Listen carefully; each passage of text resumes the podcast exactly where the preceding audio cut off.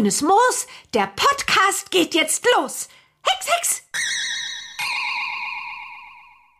Herzlich willkommen zu einer neuen Folge des offiziellen Bibi Blocksberg Podcasts. Bibi Blocksberg und die Generation Kassettenkinder. Ich wette, ihr könnt den Titel des Podcasts mittlerweile im Schlaf aufsagen. Genauso wie unsere Namen. Und äh, ich möchte mich nicht als Esel zuerst nennen, deshalb natürlich als erstes. Herzlich willkommen, lieber Stefan Springer, den man in erster Linie natürlich als der Springer aus Herten kennt. Das ist korrekt. Hallöchen. Das ist richtig. Ich äh, gehe einfach, also ich bin ja im Vorfeld davon ausgegangen, dass du weißt, wie du heißt. ja, so im Ansatz kenne ich meinen Namen noch. Ich bin äh, Antje Wessels und äh, ja, wir folgen oder wir führen seit einiger Zeit durch diese Episoden des Podcasts. Also ihr kennt uns und ihr kennt auch unsere Kontaktmöglichkeiten. Deshalb äh, an dieser Stelle nur kurz. Twitter und Instagram sind eure Freunde. Wenn ihr mit uns in Kontakt mit uns in Kontakt treten wollt, beziehungsweise Instagram äh, bei dir und bei mir kommt auch noch Twitter dazu. Oder ihr wählt direkt die offiziellen Kommunikationswege mit Kiddings. Und auch da wisst ihr mittlerweile Bescheid, genauso wie die Antwort auf die Frage, wo denn alle Folgen zu finden sind, denn sonst würdet ihr hier den Podcast ja jetzt gar nicht hören. So, haben wir das Offizielle abgehakt und kommen wir direkt so schnell wie möglich zu unserem heutigen Thema. Und das ist ein Thema, über das ich mich wahnsinnig freue und bei dem ich glaube, dass das möglicherweise eine der gehaltvollsten Folgen überhaupt wird. Gehst du da mit d'accord? Ja, auf jeden Fall. Ich freue mich ganz besonders auf die heutige Episode, weil ich glaube, da werden wir einiges zusammentragen. Genau, denn unser Thema heute, ihr habt es schon in der Folgenbeschreibung gelesen, ist Bibi Blocksberg im Wandel der Zeit. Und damit meinen wir in erster Linie natürlich die Hörspielserie, aber damit einhergehend natürlich auch die Charakterisierung von Bibi Blocksberg selber und ihrer Figuren. Und äh, vor allem geht es aber auch um die Themen, die angesprochen werden. Das ist schon mal so der inhaltliche Part, auf den ihr euch freuen könnt. Wir wollen oder wir können dieses Thema aber nicht anreißen, ohne auch ein wenig auf die technische Evolution einzugehen.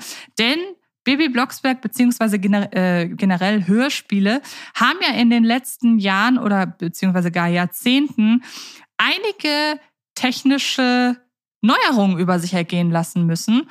Und das finde ich sehr spannend.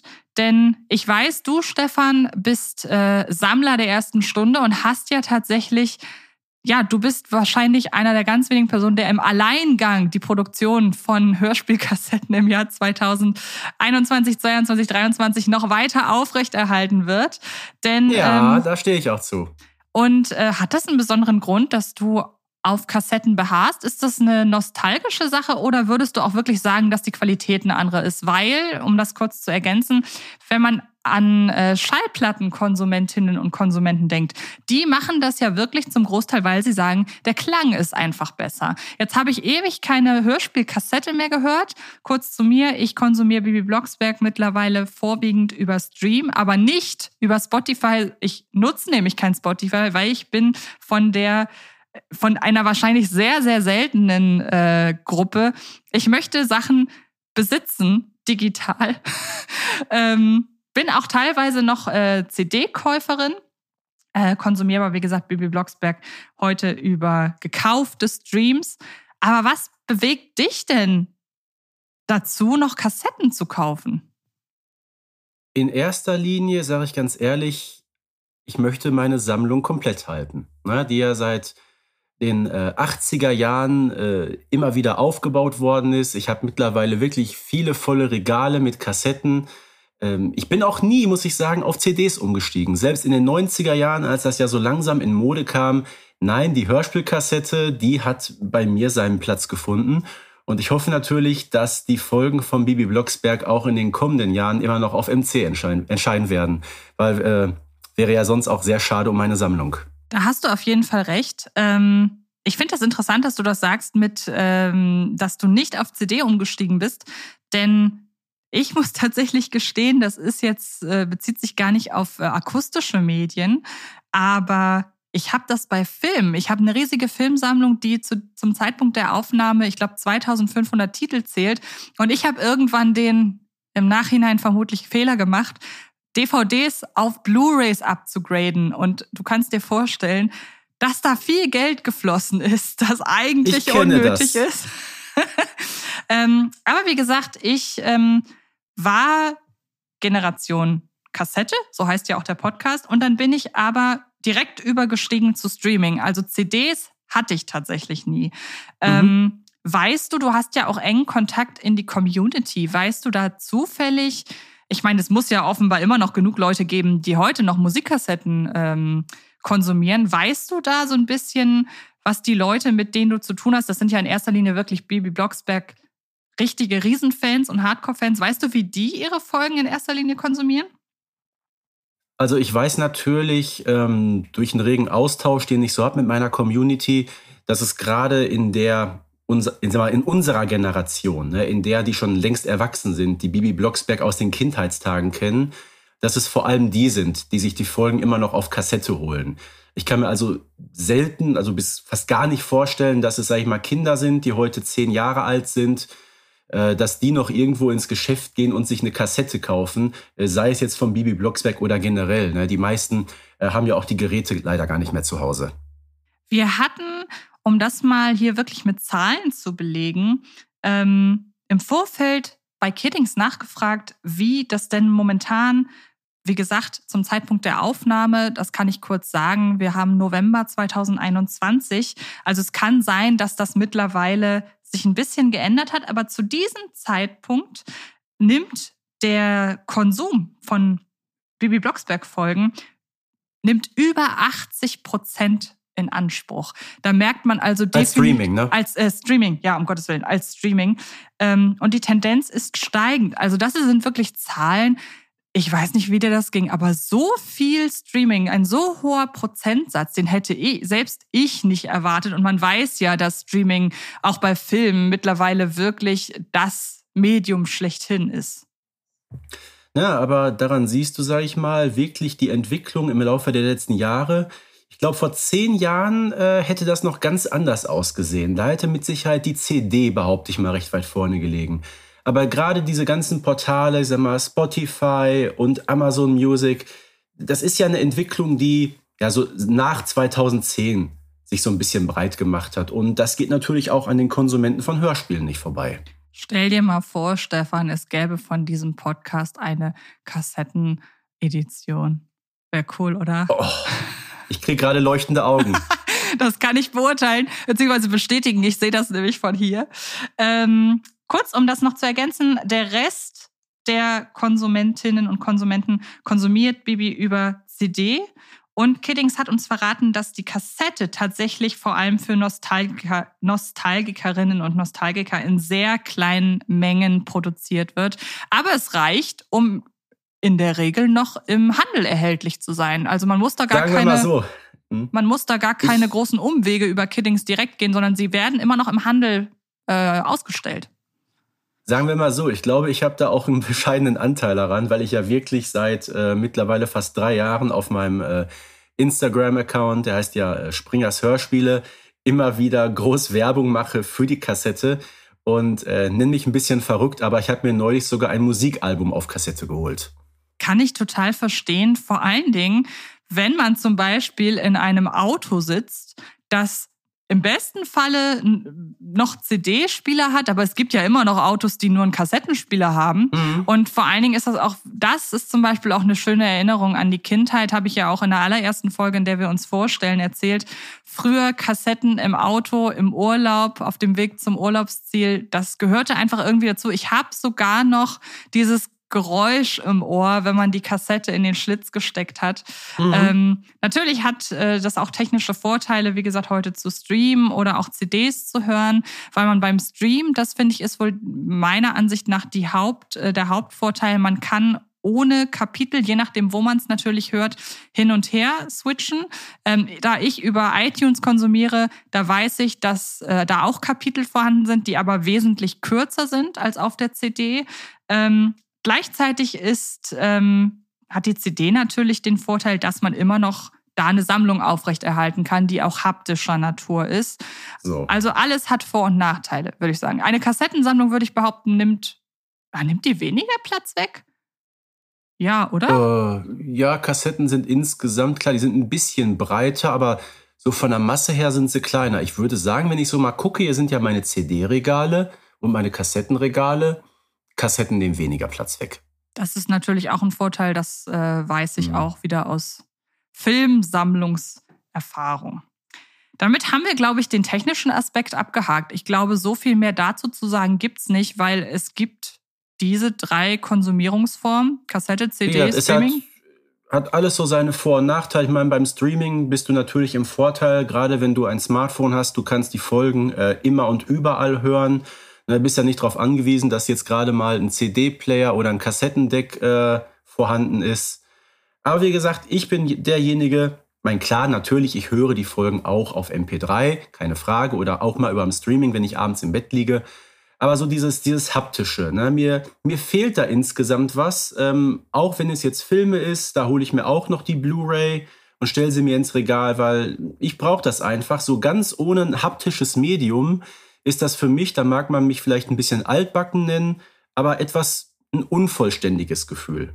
Das verstehe ich voll. Und um noch zwei Vorteile haptischer Medien zu nennen, das ist so ein bisschen die Argumentation, die ich sonst immer mit äh, Filmnerds führe, wenn da mal wieder die Frage aufkommt, Streaming oder haptisch.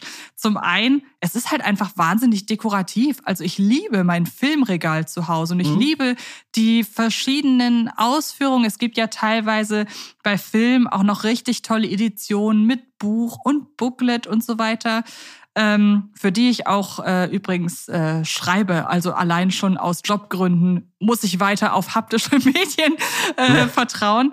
Ähm, das ist das eine. Und das andere, ähm, es ist ja nicht immer eine Internetverbindung da, so blöd das klingt. Stell dir vor, Internet Richtig. fällt aus, dann kannst du als Streamer oder Streamerin, wenn du es über Spotify machst, ähm, nicht hören. Und deshalb zum Beispiel iTunes ist mein großer Freund. Man kann hier natürlich auch jeden anderen äh, Anbieter von äh, kostenpflichtigen Hörspielen nennen, wo man sich die aufs Gerät äh, lädt. Oder halt eben wie bei Filmen äh, CD, DVD äh, oder Blu-ray. Da brauche ich nie Angst haben. Ich habe immer was zu gucken bzw. zu hören. Richtig. Gut, dann wären wir mit den technischen Aspekten durch, würde ich sagen. Und kommen wir doch mal wahrscheinlich zum noch wesentlichen äh, wesentlich interessanteren Aspekt, der Inhalt. Und ich glaube, wir fangen da mit einem Vorwurf in Anführungsstrichen an, den man am meisten hört, wenn es darum geht, wie war denn Bibi Blocksberg damals, sowohl die Figur als auch die Reihe selber und wie ist sie heute? Denn da kommt ein Vorwurf zum Tragen, wo ich sehr auf deine Meinung gespannt bin, denn es gibt die Aussage, dass Bibi, also die Figur in diesem Fall, dass die früher frecher war. Würdest du dem erstmal zustimmen oder widersprechen? Ähm, ich würde das Wort frech durch ein anderes Wort ersetzen. Ich würde nicht sagen, dass Bibi heute nicht mehr so frech ist. Ich würde sagen, sie ist insgesamt etwas gereifert. Na, es liegt alles so ein bisschen mit der Entwicklung der Serie zusammen. Klar, in den allerersten Folgen, da drehte sich alles um die Familie Blocksberg. Da gab es auch noch den Bruder Boris. Und dementsprechend haben die sogenannten Kabeleien in diesem Vier-Personen-Haushalt, die haben ganz anderen Stellenwert gehabt, haben da auch viel mehr Zeit eingenommen. Das, muss ich sagen, hat sich natürlich gewiss gewandelt. Ne, äh, thematisch betrachtet finden heutzutage nicht mehr allzu viele Folgen im Hause Blocksberg statt. Da geht's doch mehr in Richtung Freundeskreis und insbesondere die Folgen mit der Hexen-Community haben da deutlich an Zuwachs gewonnen. Äh, und man merkt insgesamt, dass Bibi schon etwas älter und etwas reifer wirkt. Aber so dieses, dieses Freche, muss ich sagen, das hat sie eigentlich nicht verloren. Äh, und auch, sag ich mal, sie war ja in den früheren Folgen schon bekannt dafür, dass sie sich gelegentlich auch mal verhext hat. Und das passiert in den aktuellen Folgen immer noch so. Also von daher würde ich sagen, nicht mehr ganz so frech. Ja, okay, meinetwegen. Aber viel markanter ist, Bibi ist reifer geworden. Das stimmt. Ich glaube auch das, was du gesagt hast, früher die Kabeleien im Hause Blocksberg oder generell in den ersten Folgen, da ist ja inhaltlich auch noch viel mehr darauf eingegangen, wie skurril es ist, dass eine Hexenfamilie äh, existiert. Da waren die Reaktionen von Bibis Umfeld ja auch noch wesentlich mehr noch wesentlich skeptischer und das alles. Und da wurde die Hexenfamilie an sich oder die Existenz von Hexen als noch viel exotischer dargestellt, als es heute ist. Was ja aber auch, also es gibt ja wenige, oder es gibt ja wenige, ich sag mal, insofern Entwicklung im Bibi Blocksberg Podcast, als dass sie ja zum Teil, die sind ja sehr zeitlos, allein dass Bibi äh, immer 13 ist bis äh, vor, bis also nach ihrer Geburtstagsfolge. Ähm, da ist ja wenig inhaltliche Fortsetzung dabei. Also ist ja zum Beispiel die 100, 100. Folge, wo nochmal auf vergangene Abenteuer eingegangen wird. Die ist ja, hat ja durchaus, äh, oder die ist ja durchaus da wiederum exotisch. Ähm, aber man muss sagen, wie du schon sagst, die Entwicklung von Bibi an sich hat ein bisschen was, äh, hat eine gewisse Wandlung durchgemacht. Aber vor allem, wenn es zum Beispiel darum geht, den Bürgermeister zu verhexen, was sie ja in äh, Folge, lass mich kurz nachschauen, Folge 7 das erste Mal macht. Nein, gar nicht wahr, in Folge 3, um Gottes Willen, um Gottes Willen. Was sie natürlich in Folge 3 das erste Mal macht, aber zuletzt ja auch wieder gemacht hat. Da ist ja mittlerweile eine ich möchte nicht sagen Gewöhnung da, aber man muss ja voraussetzen, dass der Bürgermeister das mittlerweile auch schon kennt. Und es wäre da ja komisch, wenn das für ihn wieder das erste Mal wäre. Das ist in der Tat so, wobei es natürlich da am Anfang äh, so einen kleinen Kontinuitätsfehler gibt, auf den ich immer ganz gerne hinweise. Denn wie du gerade richtig erwähnt hast, Bibi und der Bürgermeister machen ja ihre ersten Erfahrungen schon in Folge 3 wo der Bürgermeister, na, weiß ich, wird er verhext? Fragezeichen. Okay, er trinkt sozusagen hexische Limonade. Mhm. Also in gewisser Weise schon. So, und vier Folgen später, Bibi heilt den Bürgermeister. Äh, da wird er ja gesund gehext. Aber das ganz große Highlight ist ja, er scheint Bibi gar nicht zu kennen. Hat die Zauberlimonade Gedächtnisverlust verursacht oder was war da los? Ja, wie du halt schon sagst, das sind ja auch so Sachen, in der wir schon ähm, in der Folge wo es so ein bisschen um Fehler und Ungereimtheiten geht, wo wir darauf eingehen. Und da haben wir ja auch so ein bisschen, oder es ist uns so ein bisschen eingefallen, dass die ersten Folgen ja fast so ein bisschen für sich stehen. Deshalb ein Kontinuitätsfehler in den ersten Folgen, ja, der ist halt, äh, ist halt äh, vorhanden. Witzig finde ich dahingehend, dass die Folge aus 2012 tatsächlich einfach nur der verhexte Bürgermeister heißt. Ähm, als wäre es was Besonderes. Und wir wissen ja zum Beispiel auch aus in Folge 42 im Zirkus wird er ja auch verhext. Und wie viele Folgen. In Folge 64 auch, die neue Schule. Genau, das heißt, es hätte schon viele Folgen geben können, die einfach der verhexte Bürgermeister heißen. Ähm, und da sieht man schon, das ist jetzt, wie gesagt, es ist nicht normal geworden, aber man kann davon ausgehen, dass der Bürgermeister nicht mehr so entsetzt ist, beziehungsweise so verwundert darüber ist, dass er von einer Hexe verhext wird, ähm, wie damals. Und vielleicht lässt sich das dadurch auch so ein bisschen erklären, dass Bibi als Figur nicht mehr so frech oder meinetwegen sogar so anarchisch ähm, daherkommt wie damals, weil man muss der Reihe ja nun mal inhaltlich eine gewisse Entwicklung auch zusprechen. Wenn der Bürgermeister das heute immer noch so absurd finden würde und so reagieren würde wie in Folge 3 oder in Folge 7, das wäre ja auch nicht, das wäre ja nicht authentisch. Nee, das wird heutzutage nicht mehr passen, da hast du schon recht. Genau.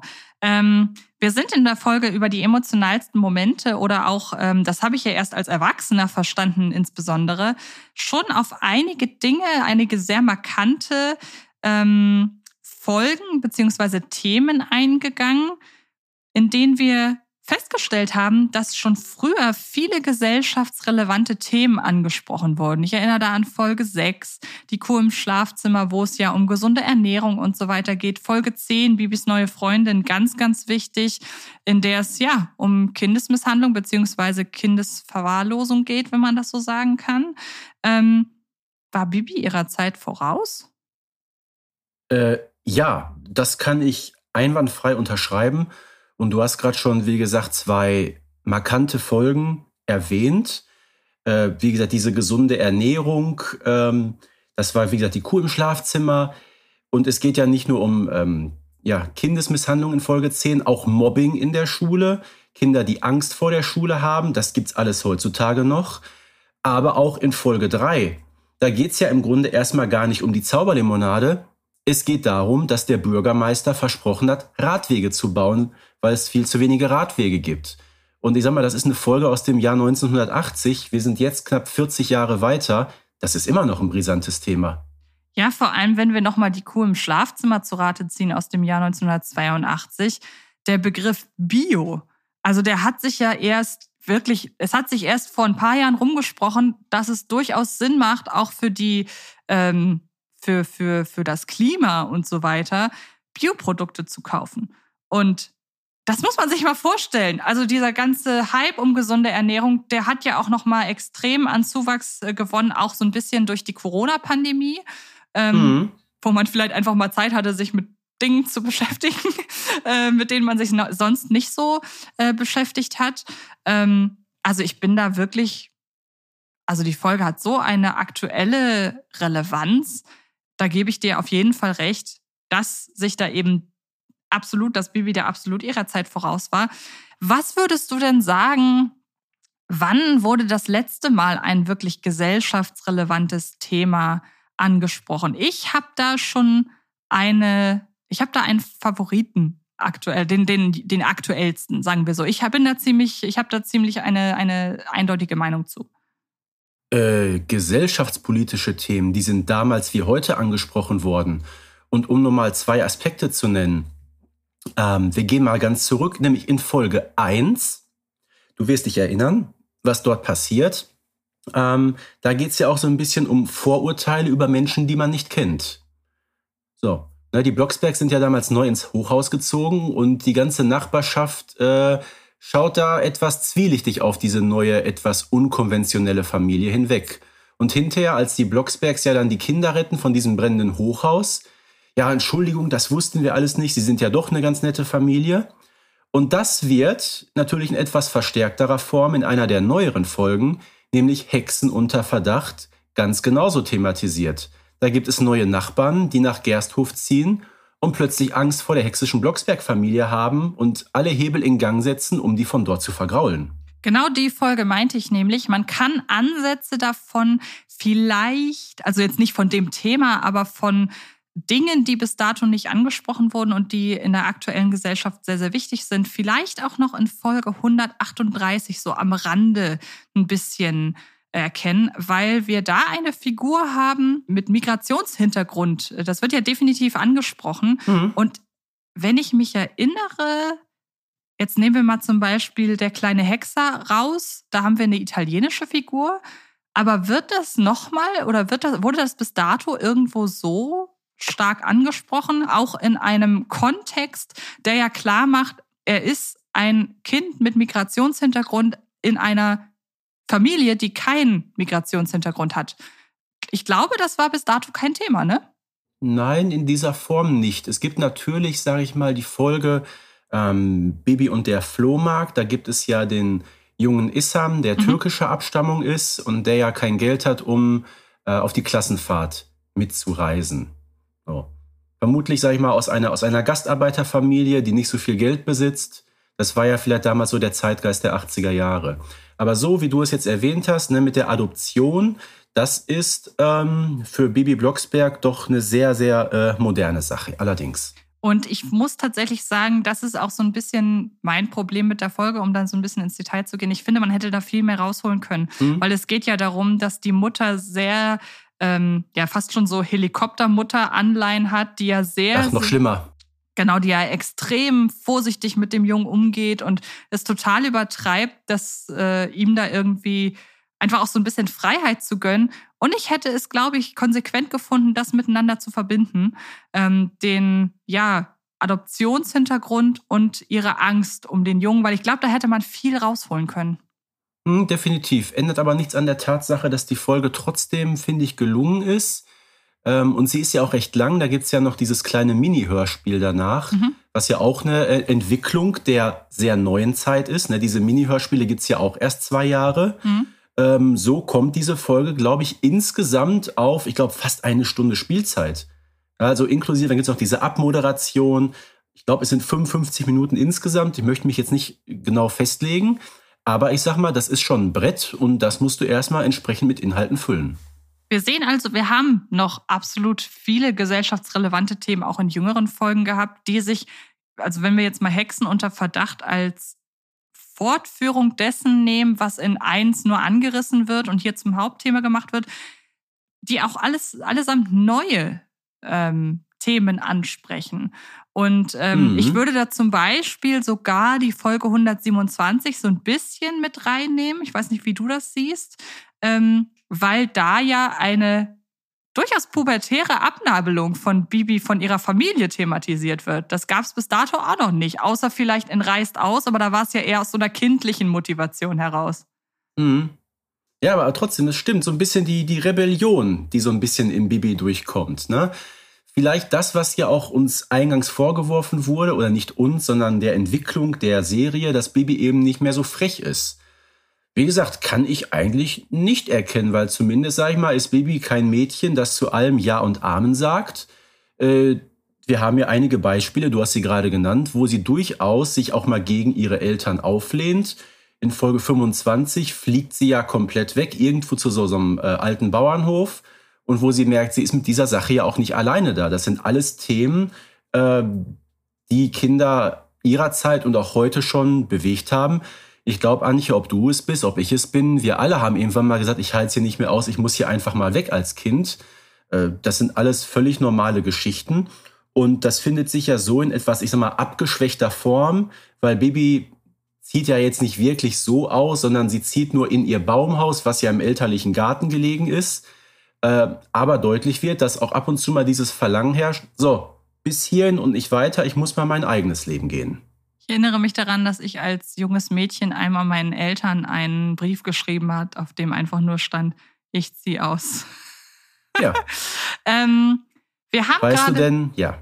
Ja, erzähl weiter. Soll ich weiterführen? Ich mach weiter.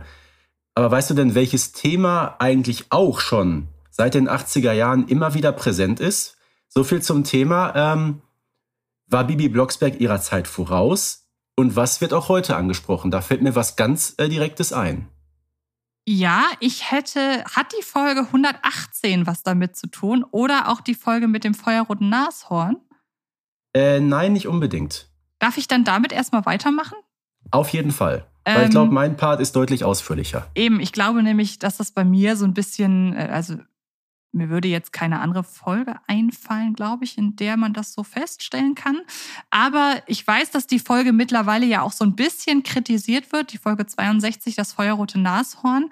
Ähm, jetzt kommt mir gerade die, die, ich glaube, ich weiß jetzt gerade, worauf du anspielst. Ich bin super gespannt, was du gleich sagen wirst. Ähm, das feuerrote Nashorn wird ja so ein bisschen für die recht einfache Darstellung ähm, afrikanischer ja, des, des Landes Afrika und seiner Bürgerinnen und Bürger, beziehungsweise, beziehungsweise Einwohnerinnen und Einwohner kritisiert. Ähm, ich weiß nicht, ob du so sehr in die Kritik einstimmst. Ich sehe die Folge einfach als ja, Produkt ihrer Zeit.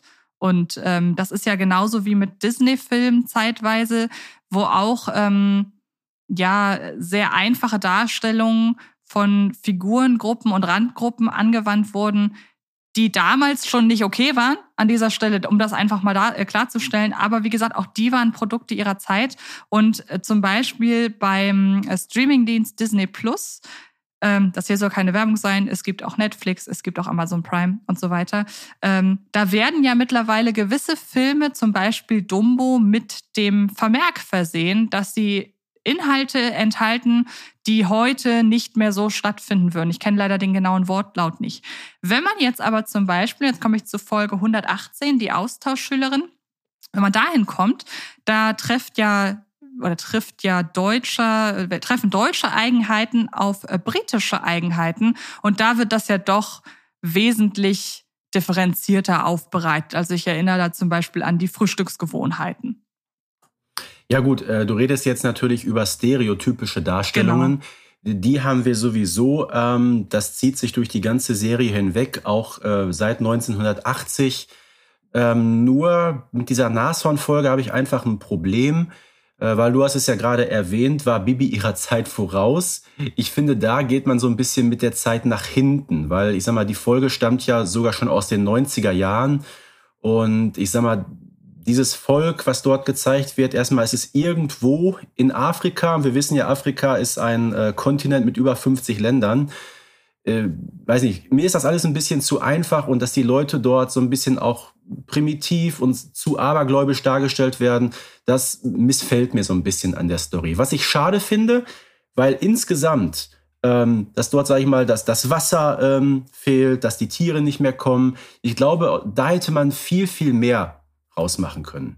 Ja, ja? Stichwort Klimawandel auch fast. Ne? Also so, und da sind wir jetzt nämlich beim Punkt, was ich nämlich gerade ansprechen wollte bereits und das war ja für die 80er Jahre durchaus progressiv. Ganz es gab kurz, damals schon, ja. Ganz kurz, einfach nur, damit wir das Thema wirklich abschließen können. Ich würde an dieser Stelle auch noch äh, Bibi in Amerika dazu zählen. Da wurde ja, ja auf auch, jeden Fall. Da wurde hm. ja, die finde ich ist ja von der Darstellung des äh, der anderen, äh, ja eines anderen Landes, die ist deutlich besser als das feuerrote Nashorn, weil die Dinge, die dort angesprochen werden und Amerikanerinnen und Amerikaner zugesprochen werden, da muss man einfach sagen, die sind natürlich überspitzt, dass die Familie hier zum Beispiel in jedem Zimmer einen Fernseher hat, so als Beispiel. Aber letzten Endes greift das, glaube ich, eher die Lebensrealität von Amerikanerinnen und Amerikanern auf als die Folge 62, das feuerrote Nashorn. Vielleicht noch äh, ein kleines Schmankerl in dieser Folge 14.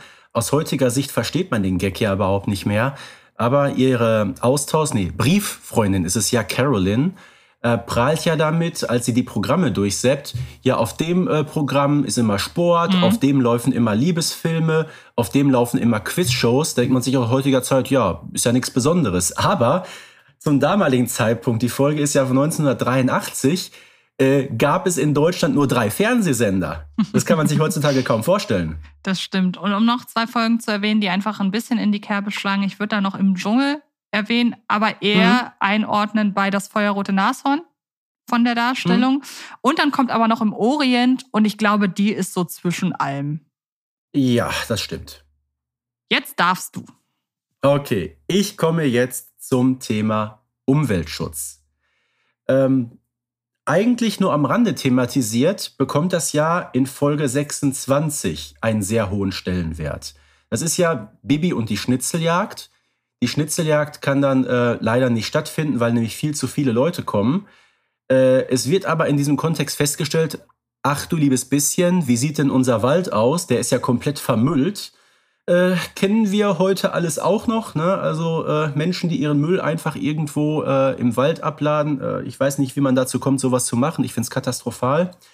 Äh, wird dort wirklich sehr ausführlich thematisiert.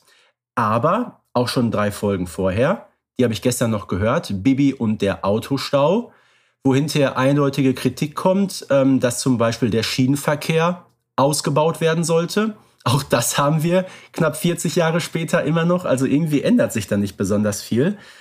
Äh, Folge Bibi als Prinzessin stammt ja auch aus Mitte der 80er Jahren. Auch da ist es plötzlich Pichler, der so ein bisschen in diese Kerbe reinschlägt. Und dann sagt doch der Bürgermeister tatsächlich, sparen Sie sich Ihre grünen Reden, Pichler. Von 1985. Ich habe mich weggeschmissen, als ich das gehört habe, wirklich. Das Ganze zieht sich aber auch noch weiter, denn in Folge 89, das ist die Junghexenbande, wird eine neue Figur in die Serie eingeführt. Das ist nämlich Xenia und Xenia bekommt direkt den Titel, das ist die Umweltexpertin. Und in der Tat geht es ja in der Folge auch massiv um Umweltschutz, Schutz, weil der Bürgermeister vorhat, ein Motorbootrennen äh, durch das Naturschutzgebiet zu veranstalten. Vollkatastrophe kann ich dazu nur sagen. So, man hat das Thema aber nicht äh, fallen lassen in den letzten Jahren. Erst im Jahr 2019 ist ja die Folge Ein sensationelles Team erschienen. So, und da wird es hinterher richtig krass für die neueste Zeit. Da lassen sich die Neustädter sogar an die Bäume binden, damit die nicht abgeholzt werden. Wahnsinn. Vor allen Dingen, ich möchte da einmal ganz kurz ähm, zu zwei, zu den zwei ähm, bekanntesten Spin, nee, nicht Spin-offs, aber zu zwei weiteren Hörspielreihen aus dem Bibi Blocksberg-Kosmos äh, kommen, aus dem Neustadt-Kosmos, nennen wir ihn mal so. Ähm, das ist einmal Benjamin Blümchen.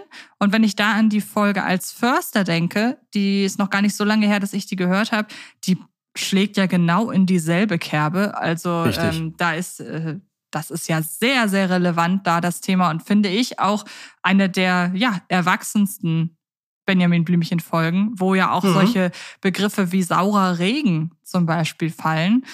Aber schon Folge 5 von Bibi und Tina, das Heiderennen, auch ja. da ist das ja wichtig. Und wir haben ja schon gesagt, dass gerade die Bibi und Tina Folgen immer mehr auf das Thema Umweltschutz und Naturschutz und äh, so weiter setzen. Also da führt man das in noch wesentlich engerer Taktung, was die Folgen angeht, fort. Würdest du mir dazu stimmen? Äh, das steht völlig außer Frage und das bietet sich ja vor allem bei der Serie Bibi und Tina auch an.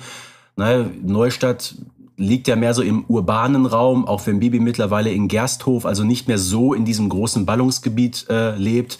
Aber Falkenstein und der Martinshof, das ist doch irgendwo noch so, ja, dieses idyllische Leben, würde ich sagen. Und da muss es natürlich auch viel mehr darum gehen, dass das, was ja, die Welt und die Umwelt dort ausmacht, geschützt wird. Wir sind uns also einig, ich glaube, das können wir relativ kurz machen. Bibi hat schon oder Bibi Blocksberg hat schon immer einen gewissen Bildungsauftrag gehabt, jetzt gar nicht ähm, explizit, so dass man sagen könnte, die Folgen muss man im, weiß ich nicht, Deutsch- oder Biounterricht hören, aber die haben immer schon gewisse gesellschaftsrelevante Brocken so nebenbei eingestreut. Ja, und wie wir gerade festgestellt haben, das war damals der Fall in den 80er Jahren. Und das wird auch heute immer noch wieder thematisiert. Auch wenn die Ausrichtung der Serie insgesamt sich natürlich ein bisschen gewandelt hat. Ich meine, klar, das ist dem Laufe der Zeit geschuldet.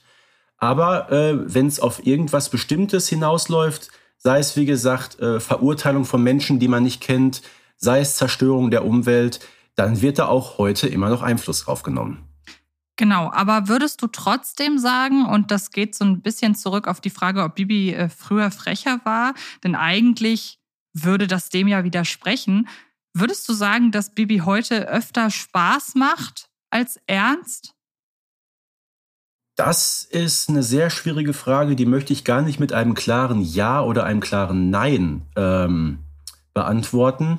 Ich meine, klar, es fällt auf, äh, die Thematik, die ist jetzt breiter gestaffelter als früher. Ne? Heutzutage erlebt sie natürlich sehr viele Folgen, gerade mit ihren Junghexenfreundinnen. Äh, auch da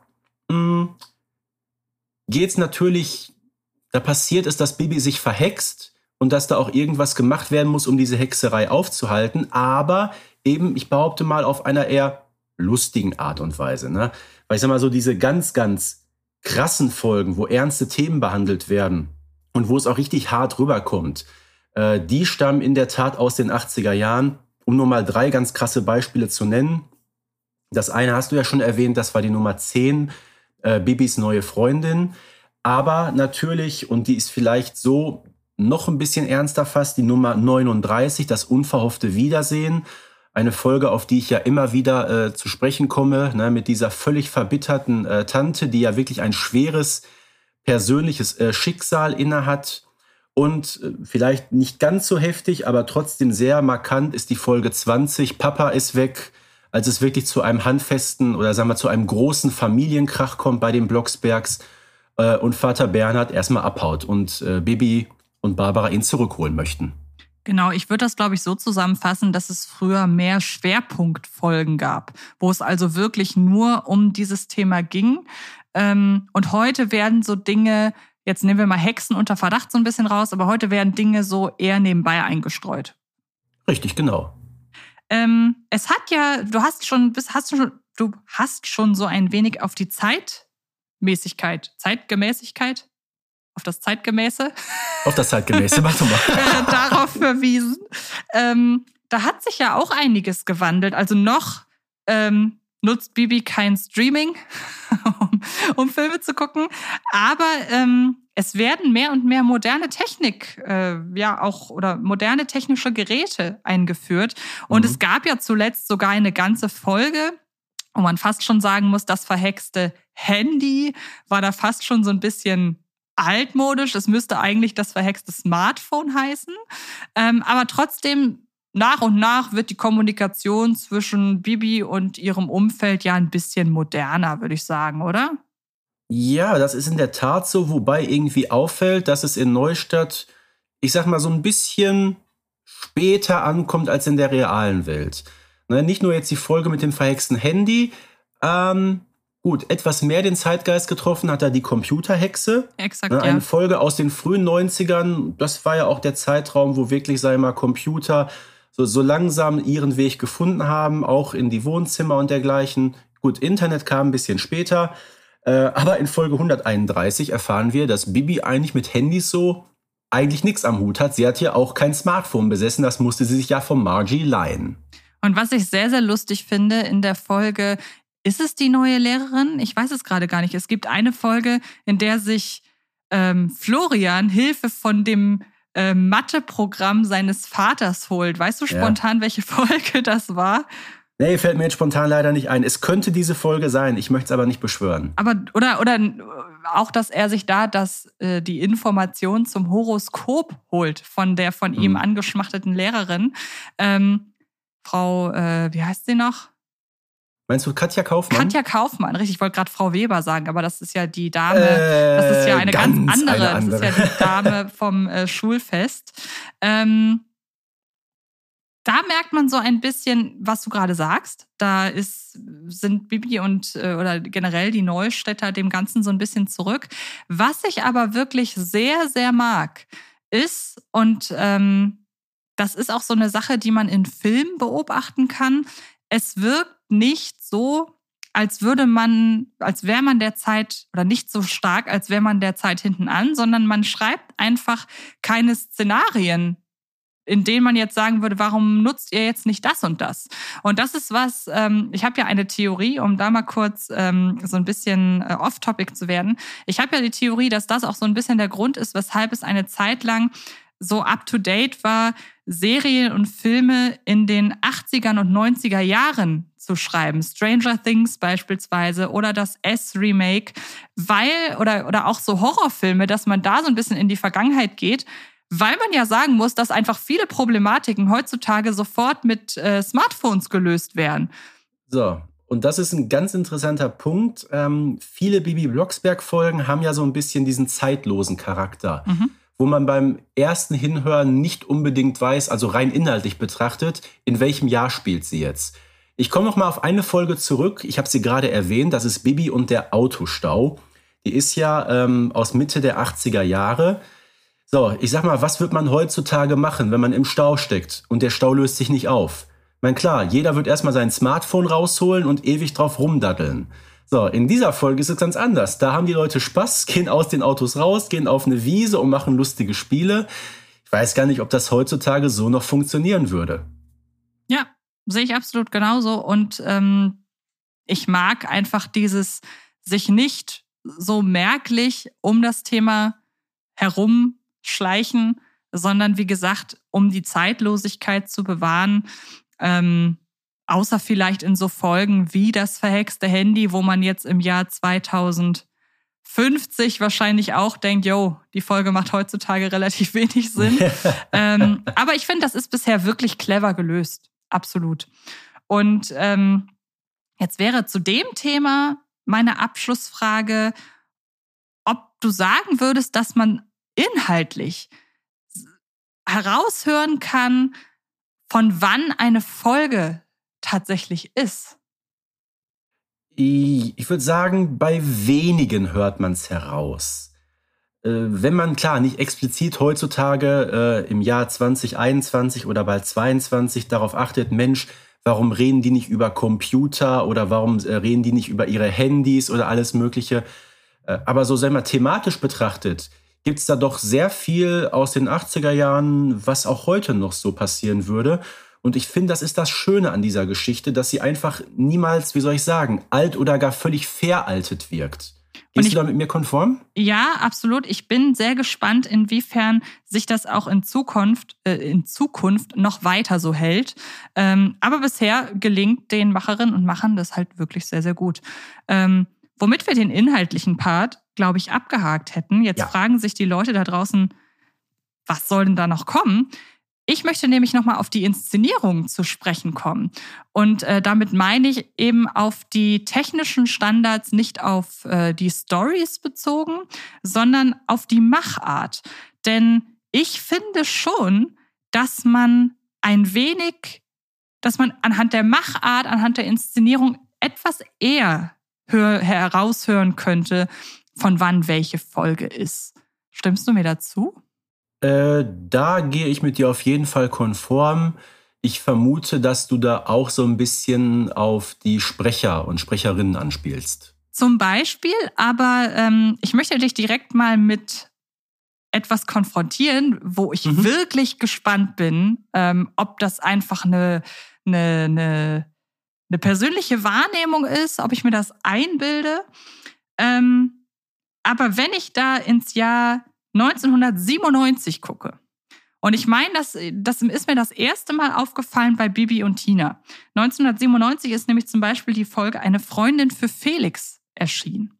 Mhm. Und ich bilde mir ein, dass 1997 irgendetwas in der, in der Erschaffung der Folgen, in der Machart, dass da irgendwas anders gewesen sein muss, weil ich habe so ein bisschen das Gefühl, dass man anhand der Stimmen und der Stimmqualität, die sich dann eben auch in den äh, 96, 97 Folgen und, und ich würde sogar noch weitergehen, ja, so bis Anfang der 2000er, dass da irgendwas anders war. Da war der Raumklang irgendwie so ein bisschen anders.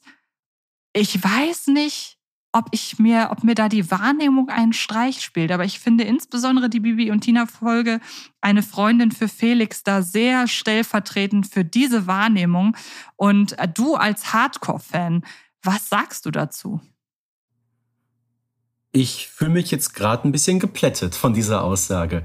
Weil es ist mir jetzt so nicht aufgefallen. Ähm, meinst du es, sag ich mal, in der Art, dass jetzt mit einem anderen Mikrofon aufgenommen zum wurde? Zum Beispiel, ja. Dass ein anderes Studio vielleicht verwendet wurde? Genau. Ein anderes Programm zum... Okay, du, das möchte ich überhaupt nicht äh, abstreiten. Meine, man kann nicht über 40 Jahre hinweg eine Serie mit dem immer gleichen Equipment aufnehmen. Äh, das funktioniert dann nicht. Äh, gerade in den Folgen in den 80er Jahren, ich vermute mal, das ist noch alles ohne Computer gemacht worden. Da hat man wirklich noch mit Tonbändern aufgenommen und sie zurechtgeschnitten. Das macht man heutzutage ja gewiss nicht mehr. Ne, sogar ich mache es nicht mehr, obwohl ich ja ein äh, großer Freund bin, immer noch von diesen analogen Kassetten. Äh, aber ja, zumindest äh, gehe ich da mit dir konform. Ich könnte das noch mal reinhören. Das könnte man auf den Kassetten vielleicht merken. Ich habe sie ja noch alle hier. Mittlerweile das, was man sich so anhört auf diesen äh, Streaming-Diensten, das sind ja alles schon, sag ich mal, ähm, nachdigitalisierte Fassungen, wo der Ton auch entsprechend angeglichen und verbessert wurde. Äh, da hört man den Unterschied vielleicht nicht mehr ganz so krass raus. Aber möglicherweise ist das, wenn man sich das mal gerade so auf den Kassetten anhört oder bei dem Wechsel zur CD, da könnte es in der Tat der Fall sein. Das kann ich gar nicht abstreiten. Ja, vermutlich hast du recht. Und ich habe mir lustigerweise auch, äh, ich habe gerade noch mal meine äh, Notizen angeguckt und da habe ich tatsächlich auch Raumklang mit draufgeschrieben. Ich dachte gerade, das wäre mir so spontan gekommen, aber offenbar scheint sich da diese Wahrnehmung bei mir tatsächlich auf den Raumklang unter anderem zu ähm, beziehen. Es kann aber natürlich auch sein, dass das besonders ja markante Jahre irgendwie in der Stimme waren, wenn du verstehst. Also, dass mhm. da einfach so, ich weiß nicht, ich habe manchmal so bei, bei, dem, bei der Bewertung von Äußerlichkeiten von Menschen das Gefühl, dass jeder Mensch so eine bestimmte Phase hat, die ihm besonders gut steht. Ähm, das ist bei einigen eher die Jugend, das ist bei anderen eher das Erwachsensein. Ähm, ein aktuelles Beispiel, ich finde zum Beispiel, dass Günther Jauch gerade eine total, äh, eine optische Hochzeit erlebt. Ähm, vielleicht ist das ja auch bei Stimmen so. Kann ja wirklich sein, dass man merkt, okay, 1997, da waren, äh, das war so die Hochzeit der, ähm, der Stimmen einfach. Weil ist ja nun mal so, die Stimme verändert sich über die Jahre. Ja, das, das merkst du ja auch, wenn du die Folgen dir anhörst, ne? gerade über die Jahre hinweg so gesehen finde ich schon, ja, da kann man in der Tat äh, ungefähr raushören, wann die Folge aufgenommen wurde. Was ich, wollen wir da direkt zu ein paar Beispielen kommen? Ja, absolut. Also ich allein schon durch die teilweise Umbesetzung. Das ist ja, glaube ich, das markanteste. Ja, und ich glaube, Bibi Blocksberg ist ja mittlerweile die, die einzige, die noch nicht umbesetzt wurde. Ähm, aber auch da kann man natürlich schon raushören, ob die Folge von 1985 oder von 2020 ist. Also gerade in den letzten Jahren hat sich ja auch die Stimme von Susanna Bonasewicz durchaus ein bisschen geändert. Ich finde, in den letzten Jahren klingt sie etwas höher als früher und vielleicht so ein, ein bisschen affektierter. Würdest du da mit mir konform gehen? Also so eine kleine Veränderung merkt man da schon. Ja, das stimmt. Ich möchte dich an dieser Stelle, das habe ich noch nie gemacht, einmal kurz korrigieren. Denn das kannst du gerne machen. Es gab ja zum Beispiel die Folge 3, generell einige sehr, sehr frühe Folgen. Da war es ja eben mhm. doch noch eine andere mhm. Bibi Blocksberg-Sprecherin. Ähm, genau, Katja Notke, aber Susanna war ja bei der ersten Folge schon dabei. Da, das hast, du, ich. da hast du natürlich recht. Gönn mir das doch einmal, Stefan. Ja, Antje, du hast vollkommen recht, selbstverständlich. ähm, und ich glaube, das kann man natürlich auch, und da komme ich wieder auf das zurück, was ich eben sagte, die Stimme verändert sich halt. Und man bemüht sich ja aber trotzdem auch im Hinblick auf die Zeitlosigkeit, ähm, dass man das nicht so merkt, weil man soll ja nicht merken, dass Bibi äh, von einer ähm, Frau gesprochen wird, die einfach nicht mehr 13 ist. So ganz. Nein, das äh, ist äh, schwer möglich, wenn man eine Figur über mehr als 40 Jahre am Stück spricht. Exakt. Und deshalb, ähm, da hast du natürlich recht und ich stimme dir da auch absolut zu. Ähm, das hat man aber vor allem, finde ich, bei Carla Kolumna sehr gemerkt, weil mhm. ähm, da zum Beispiel dieses flippige über die Jahre, ich möchte auf gar keinen Fall sagen, verschwunden ist. Ähm, aber man hat gemerkt, es wird langsam ein wenig anstrengender, dieses Flippige aufrechtzuerhalten, wenn du mir da zustimmst. Äh, das ist in der Tat so. Äh, Carla Kolumna, die Sprecherin Gisela Fritsch, äh, das hat sich ja gerade so seit den 90ern deutlich geändert und ähm, es ist ja auch allgemein bekannt, dass Gisela Fritsch gerade in den äh, letzten Jahren sehr starke gesundheitliche Probleme hatte und das hat sich natürlich auch in ihrer Stimme wieder gespiegelt. Äh, und demzufolge hat man in der Tat auch die Inszenierung der Carla Kolumna-Figur ein bisschen angepasst an den Wandel der Zeit. Und trotzdem ist es ihr immer noch gelungen, bis ja. zum Schluss, ähm, dass ich nicht gerafft habe, bis, ich glaube, bis zum Bond-Film Skyfall, dass es sich bei der Sprecherin von Carla Kolumna um dieselbe Sprecherin handelt wie von Judy Dench. Und das Echt muss man, und das ah. muss man erstmal schaffen. Okay. ähm, möchtest du noch was zu den, wir haben ja gerade eigentlich erst angefangen mit den Sprecherinnen und Sprechern. Was wäre denn für dich noch ähm, interessant abseits jetzt der Umbesetzung? Weil natürlich, wenn wir wissen, äh, ab der Folge, äh, ab der Folge XY gab es eine neue Sprecherin oder eine neue Synchronstimme beispielsweise für äh, Frau Martin oder auch, um im Bibi Blocksberg-Kosmos auf jeden Fall zu bleiben, der beiden Eltern, was ja sehr markant Nein, ist. Ich finde ich find das insgesamt sehr krass festzustellen, wie, wie professionell die Leute sind, die die einzelnen Figuren sprechen und wie sehr sie es schaffen, auch bis ins hohe Alter ihre Stimmlage weitgehend beizubehalten. Für mich auch ein sehr krasses Beispiel, das war der Sprecher des Bürgermeisters Heinz Giese, der war ja seit 1980 dabei und der ist ja ausgeschieden, da war der Mann schon fast 90. So, und trotzdem hat das immer noch geschafft, auch wenn natürlich am Ende so ein bisschen man gemerkt hat, jetzt, er wird älter, die Stimme wird ein bisschen heiser, heiserer, aber trotzdem immer noch sehr überzeugend der Bürgermeister. Ähnlich war es ähm, bei Guido Weber, der viele, viele Jahre Bernhard Blocksberg war. Auch da natürlich, zum Ende seiner Karriere ist die Stimme ein bisschen weicher geworden aber man hat ihn zweifelsfrei immer noch als Bernhard Blocksberg erkannt. Man hätte nie, sag ich mal, eine Hörspielkassette eingelegt und gehört, oh, das ist aber nicht Guido Weber. Nee, auf keinen Fall. Also da hat man wirklich über viele, viele Jahre bis Jahrzehnte hinweg wirklich auch stimmlich immer eine gleichbleibende Qualität gehabt. Ja, und ehe wir jetzt vom Hundertsten ins Tausendste kommen, das ist so ein weites thematisches Feld, dass wir ja. äh, ihm eine eigene Folge gewidmet haben. Deshalb da der Ver Verweis auf äh, die Folge, in der wir wirklich äh, oder sehr, sehr explizit auf Sprecher und Sprecherinnen und auch ihre Umbesetzung ähm, eingehen. Und da hatten wir äh, Ulrike Stürzbecher zu Gast. Also ähm, da sollte man auf jeden Fall reinhören, wenn man noch, noch mehr ins Detail möchte. Ich glaube, hier sollte das reichen oder? Ja, klar. Meine Umbesetzung, wie gesagt, wir haben es erwähnt, die gab es überall, bei den Eltern Blocksberg, bei Carla Kolumna, beim Bürgermeister, bei Pichler, äh, beim Erzähler ist das passiert. Äh, das ist eben der Wandel der Zeit. Aber ich finde es gut, muss ich sagen, trotz dieser zahlreichen Wechsel bei den Sprecherinnen und Sprechern, dass die Serie heutzutage immer noch einfach ja Bibi Blocksberg ist, Meistens sogar so, wie man sie kennt aus den alten Jahren. Da gab es also kaum bis sehr wenig oder meistens eigentlich sogar gar keinen Qualitätsverlust in den Folgen. Ich finde, gerade in den letzten Jahren sind da wieder sehr viele schöne Folgen erschienen und die ich mit großer Leidenschaft auch immer noch regelmäßig höre.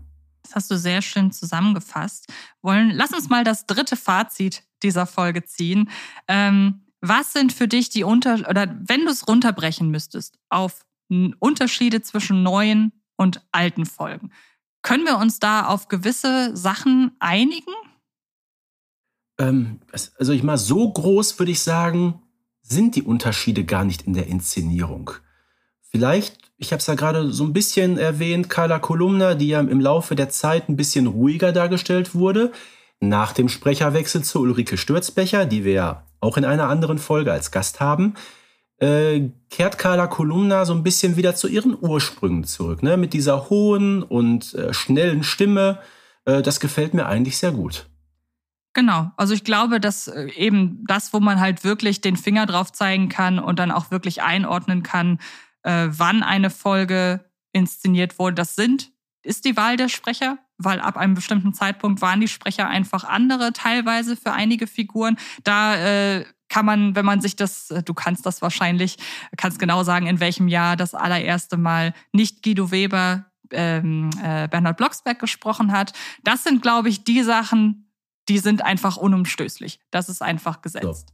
So. Das passiert einfach. Und ansonsten, wir haben ja schon gesagt, das, was ich sage, Stichwort Raumklang, ich glaube, das ist vielleicht, es kann natürlich auch einfach sein, dass zu der Phase ich einfach bestimmte Folgen immer wieder gehört habe und mir das eingeredet habe. Ich behaupte aber immer noch, wenn ich heute eine Freundin für Felix höre, dann ist da einfach eine andere Atmosphäre. Aber ich glaube, da kann man jetzt nicht so genau den Finger drauf legen. Und ich werde sie mir heute Abend anhören. Und hört die Folge mal am besten zusammen mit das Gespensterpferd. Denn ich finde, die beiden sind sich von der Inszenierung, von der technischen Inszenierung ähm, ähnlich. Vielleicht hörst okay. du es, vielleicht auch nicht. Ich bin gespannt. Ähm, und ansonsten, alles andere ist weicher, subjektiver. Und ich glaube, darauf können wir uns auch einigen, oder? Das finde ich ist ein sehr schönes Fazit, genau. Fein. Dann würde ich sagen, mal wieder. Vielen, vielen Dank für diesen sehr schönen Podcast mit vielen Erkenntnissen, hoffentlich auch für euch da draußen. Und wir haben schon Werbung gemacht für ein paar Folgen, wo wir noch mehr bei Details in die Tiefe gehen. Und ähm, wir sind auch sehr gespannt auf eure Kommentare, ob ihr noch irgendwelche Entwicklungen habt, die, die wir jetzt nicht genannt haben. Und ansonsten würde ich sagen, wir sind durch, oder? Also ich freue mich natürlich auch auf euer Feedback. Ihr könnt mich gerne kontaktieren. Ich beantworte eure Fragen sehr gerne. Bedanke mich bei dir, Antje, und bei den Zuhörerinnen und Zuhörern. Es war mal wieder eine tolle Folge und ich freue mich auf die nächste. Bis bald, euer Springer aus Herten. Macht es gut. Tschüss. Baby Blocksberg und die Generation Kassettenkinder ist eine Produktion von Rocket Beans Entertainment und wird präsentiert von Kiddings.